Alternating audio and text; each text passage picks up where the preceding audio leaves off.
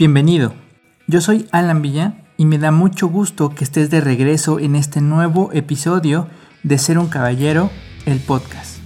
En los episodios anteriores hablamos sobre cómo podemos ser más atractivos y tener un mayor éxito para conseguir pareja. Sin embargo, para poder tener éxito en encontrar el amor de tu vida, es necesario entender que hombres y mujeres tienen diferentes formas o diferentes estrategias para conseguir pareja. Y de eso es de lo que vamos a hablar el día de hoy.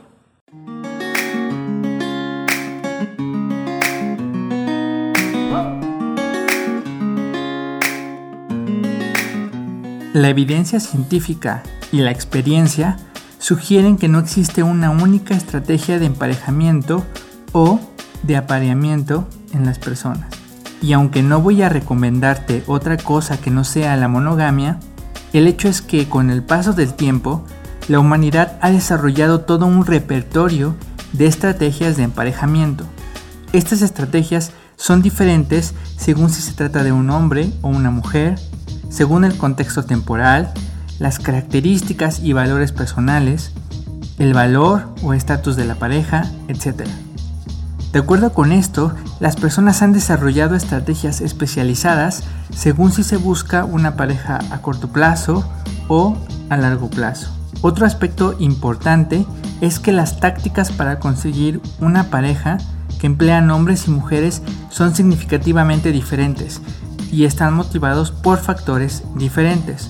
Por ejemplo, al parecer, los hombres están más motivados por la variedad sexual lo que los conduce a buscar numerosas parejas, mientras que las mujeres no se motivan tanto por la variedad o el número de parejas, sino por factores como el estatus social de la pareja, la dominancia, la inteligencia, la capacidad de proveer recursos, etc. Estas diferencias en las estrategias de emparejamiento se pueden explicar parcialmente por una teoría llamada teoría de la inversión parental. Resulta que en general hay una diferencia en la cantidad de energía, tiempo y recursos que los machos y las hembras de las diferentes especies invierten para la crianza de la descendencia. Entonces, la teoría de la inversión parental señala que estas diferencias en la inversión en las crías están fuertemente relacionadas con los procesos de selección de la pareja, porque se ha observado que el sexo que menos invierte en la descendencia está dispuesto a aparearse más rápido, a menor costo y con más parejas que la parte que más invierte. También está documentado que el sexo que menos invierte es más agresivo, muere antes, madura después y generalmente compite más agresivamente por una pareja. ¿Esto te suena de algo?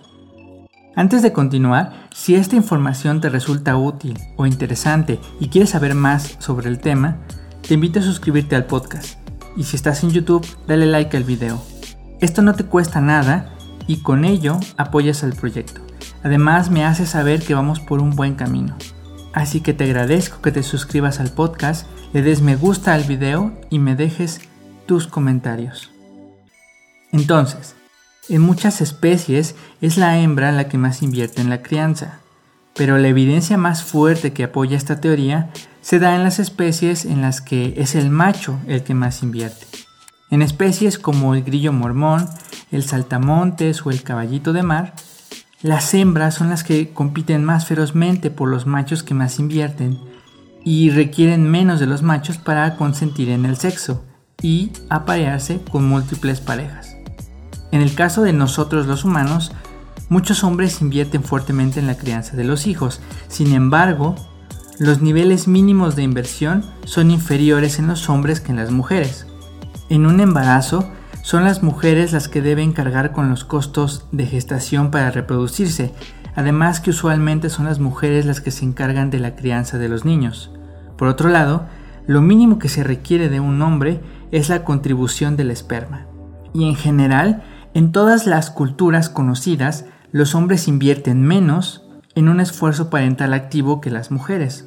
Por lo tanto, y de acuerdo con la teoría, los hombres son los que enfrentan una mayor competencia para conseguir una pareja y tienen menos capacidad de elección. Así, numerosos estudios muestran que los hombres exhiben más competitividad agresiva, un historial de vida más arriesgado, tardan relativamente más en madurar, mueren antes que las mujeres y casi siempre son menos exigentes que las mujeres para elegir una pareja, sobre todo cuando se trata de relaciones a corto plazo. Entonces, como el hombre es el que biológicamente invierte menos en la crianza de los hijos, tiende más que las mujeres hacia las relaciones de corto plazo y de menor inversión. Como te dije al principio, yo no puedo recomendarte otra cosa que no sea una estrategia a largo plazo y con una sola pareja. Y el uso que hagas de estos consejos es completamente tu responsabilidad, pero sí debo decirte que un caballero debe ser confiable, comprometido e íntegro, y cualquier otra cosa debe verse como una actitud que se debe corregir. Al final, todo lo que comentamos hoy nos indica que las mujeres deben invertir más en la crianza de los hijos en caso de un embarazo y en parte por eso son más selectivas al momento de elegir una pareja.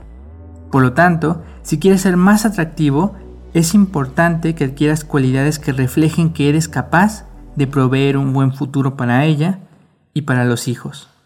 En los siguientes episodios vamos a hablar de cuáles son estas cualidades que te van a posicionar como un buen prospecto y por lo tanto te van a ayudar a ser más atractivo siendo un caballero. Mientras tanto, esfuérzate, sé valiente y libera al caballero que llevas dentro.